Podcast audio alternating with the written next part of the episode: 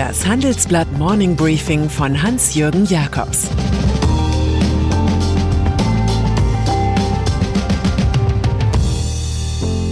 Guten Morgen allerseits. Heute ist Donnerstag, der 17. September. Und das sind unsere Themen heute. Die Ultras von der Polizei. Rüdiger Grube rechnet ab. Und der Russe bei TUI. Diese Podcast-Folge wird präsentiert von Ford. Vielleicht ist sogar schon jemand auf dem Weg dorthin. Bei Ford dreht sich gerade alles um das Thema Wirtschaftlichkeit. Während der Gewerbewochen profitieren jetzt Geschäftskunden besonders von Top-Konditionen. Es gibt viel zu entdecken. Mehr unter www.ford.de slash Gewerbewochen. Rechtsextremismus in der Polizei. Bundesinnenminister Horst Seehofer ist bislang eher als Leisetreter bei der Aufklärung von politischen Polizeimissständen aufgefallen.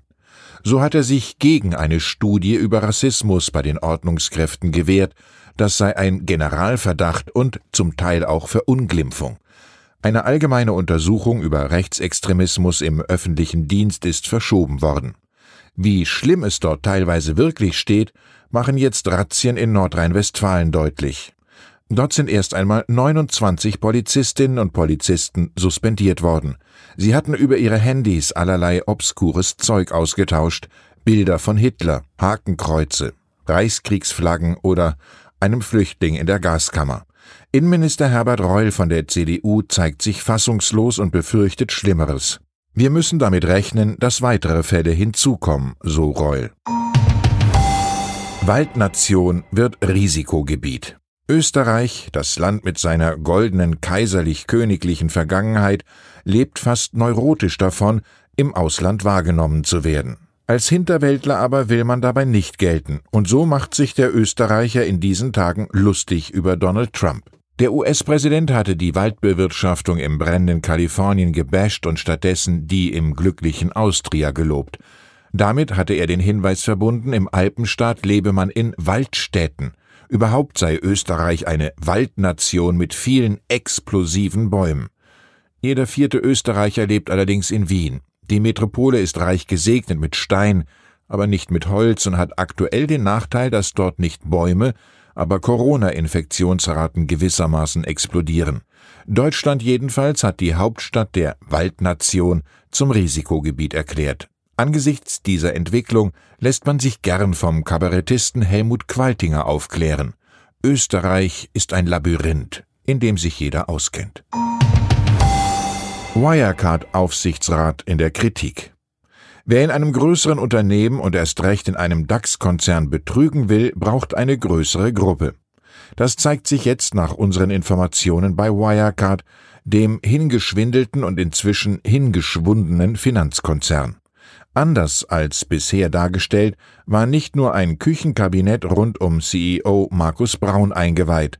So haben rund 250 Mitarbeiter gewusst, dass es die Firma in den ersten neun Monaten 2019 nur auf ein Transaktionsvolumen von 61,3 Milliarden Euro brachte und nicht auf doppelt so viel, wie Dr. Braun verkündet hatte. Und natürlich will auch ein Aufsichtsrat wie der österreichische Politikersohn Stefan Klestil von den Ungereimtheiten nichts mitbekommen haben. Das hat er jetzt anlässlich seines Ausscheidens erklärt. Zeitungen wie die Financial Times liest man in diesen Kreisen ja offenbar nicht. Die Pinocchio-Nasen in den Gängen von Wirecard hat bisher noch keiner genau gezählt. Neuordnung des DAX Wirecard hat zeitweise zu den vorgeblichen Juwelen der deutschen Börse gehört. Jetzt wird über eine Generalüberholung des deutschen Aktienindex DAX geredet. CEO Theodor Weimer hatte bereits früher eine Aufstockung der bisher 30 Titel empfohlen, sogar von 50 Unternehmen war die Rede. Jetzt wird es wohl zu einer moderaten Erhöhung auf 35 bis 40 kommen. Und es geht auch um neue Kriterien wie Gewinnentwicklung und gute Unternehmensführung. Diese sollen vor allem von Bankmanagern und Investoren aufgestellt werden, wie wir berichten. Eine Chance dafür bietet sich im Arbeitskreis Aktienindizes, der Ende September zusammentritt. So schnell wie möglich will die deutsche Börsenelite dem Eindruck entgegenwirken, der Leitindex sei nur ein Tummelplatz für windige Aufsteiger einerseits und für Dinohelden der alten Deutschland AG andererseits. Ex-Bahnchef rechnet ab. Zu den Streitbaren im Land gehört Ex-Bahnchef Rüdiger Grube. In seiner Jugend hat er auf dem Obstbauernhof seiner Mutter bei Hamburg gearbeitet. Heute sitzt er als Multi-Aufsichtsrat bei Hamburger Hafen und Logistik, Vossloh, Bombardier und Herrenknecht. Im Handelsblattgespräch mit meinen Kollegen Tanja Kewes und Dieter Fockenbrock zieht er jetzt vom Leder. Über die Folgen aus dem Wirecard-Skandal sagt der 69-Jährige, wenn kriminelle Energie vorliegt, können Sie als Aufsichtsrat nur begrenzt etwas tun, außer wenn Sie Verdachtsmomente haben. Deshalb bin ich zunehmend davon überzeugt, dass der Aufsichtsratsvorsitzende Einsicht in die Vorstandsprotokolle erhalten soll. Grube fordert weitreichende Reformen. Es sollte künftig nicht mehr möglich sein, dass ein Ex-Vorstandsvorsitzender der neue Aufsichtsratschef seines früheren Unternehmens wird. Auch nicht nach einer Cooling-off-Periode, es braucht mehr Unabhängigkeit. Große Schwächen sieht er bei Unternehmen mit Staatsbeteiligung. Es darf nicht sein, dass sich Vertreter des Bundes, so wie ich es bei der Deutschen Bahn häufig erlebt habe, bei wichtigen Fragen wie Pensionen, Gehältern und Zielerfüllungsgraden ihrer Stimme enthalten. Leider entziehen sich zum Beispiel Staatssekretäre häufig ihrer Verantwortung. Nicht umsonst hat sich gerade der Großinvestor Heinz Hermann Thiele bei der Lufthansa so dafür eingesetzt, dass der Staat unabhängige Experten in das Gremium entsendet. Dieses Interview dürfte sowohl in öffentlichen als auch in privaten Unternehmen häufig hektografiert bzw. weitergemeldet werden. Hilfe aus Russland für TUI. Für den Reisekonzern TUI war die Corona-Pandemie von Anfang an ein Geschäftsvernichtungsprogramm. Der Umsatz knickte im zweiten Quartal um traurige 98,5 Prozent ein. Hier ist die Angst vor Zahlungsunfähigkeit mitgereist. Dagegen halfen fast drei Milliarden Euro Staatsgelder. Jetzt aber sollen auch die Aktionäre ran. Sie sollen eine Kapitalerhöhung von rund einer Milliarde stemmen, wie wir erfahren haben. Der russische Großinvestor Alexei Mordaschow, der 24,9 Prozent der Aktien hält, hat zugestimmt und will bis zu 300 Millionen beisteuern. Womöglich wird seine Beteiligung dann über den Grenzwert von 30 Prozent klettern. Daraufhin müsste ein Kaufangebot an die übrigen Aktionäre folgen. Auf die anstehende Finanzaktion hatte CEO Fritz Jussen die Anteilseigner schon vor Wochen hingewiesen. Wir müssen an der Bilanz etwas machen. Innovation aller Handelsblatt. Mit der Zukunft des Standorts Deutschland beschäftigt sich ein Innovation Board, das das Handelsblatt gegründet hat.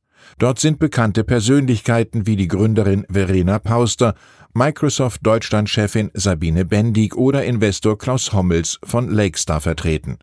Deutschland, das Land der Dichter und Denker, braucht eine Kultur, die Innovationen nicht nur möglich, sondern auch erfolgreich macht, sagt Chefredakteur Sven Affüppe und Handelsblatt-Geschäftsführerin Andrea Wasmuth nennt Female Entrepreneurship als zentrales Thema. Mit dem Innovation Board solle sich der derzeitige Zustand ändern, dass nur vier Prozent der Start-ups von Frauen gegründet werden. Vier Prozent, da kam die Weconomy am gestrigen Mittwoch in Berlin bei ihrem jährlichen Start-up-Wettbewerb auf eine ganz andere Quote, 90 Prozent. Bei der Gründerinitiative, die von der Wissensfabrik Unternehmertum in München und dem Handelsblatt getragen wird, präsentierten fast nur Unternehmerinnen. Unter den zehn Auserwählten sind die Juri GmbH von Maria Birlem für Experimente in der Schwerelosigkeit, die Firma von Sabrina Hellstern für Körperunterstützungssysteme für Chirurgen im OP-Saal oder die Unternehmung Ligenium von Angela Grimmer, die auf den Werkstoff Holz in der Logistik setzt. Mein Eindruck nach acht Stunden, viel Schwung, wenig Angst, null Eitelkeit. Die Rückkehr der Beatles. Und dann sind da noch die Beatles. Das als Fab Four gerühmte Pop-Ensemble macht 50 Jahre nach seinem Verschwinden wieder auf sich aufmerksam. Zwar leben nur noch zwei der vier Bandmitglieder, aber passend zu einer Filmdokumentation, die für den August 2021 angesetzt ist, erscheint auch ein offizielles Buch über die Entstehung des letzten Albums The Beatles Get Back, und zwar in der Beatles-Firma Apple Corp. Zu sehen sind viele bisher unbekannte Fotos, aufgenommen unter anderem von Linda McCartney. Und wieder wird man davon lesen, wie George Harrison genervt einfach eine Session verlassen hat oder wie John Lennon von Hölle gesprochen hat. Das Werk könnte auch The Beatles Pay Back heißen. Noch immer ist die 1960 gegründete, am Schluss zerstrittene Gruppe ein Umsatzbringer. Ich wünsche Ihnen einen produktiven Tag. Es grüßt Sie herzlich Ihr Hans-Jürgen Jakobs.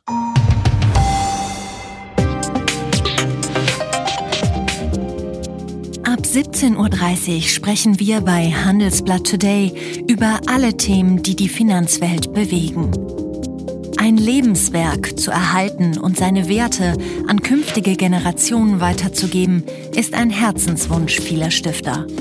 Entsprechend wichtig ist ein Partner, der weiß, wie man Stiftungsvermögen anlegt und die Sorgen und Hoffnungen, die Stifter bewegen, kennt.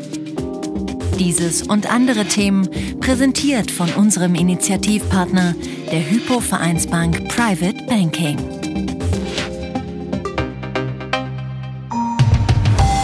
Sie hörten das Handelsblatt Morning Briefing von Hans-Jürgen Jakobs, gesprochen von Peter Hofmann.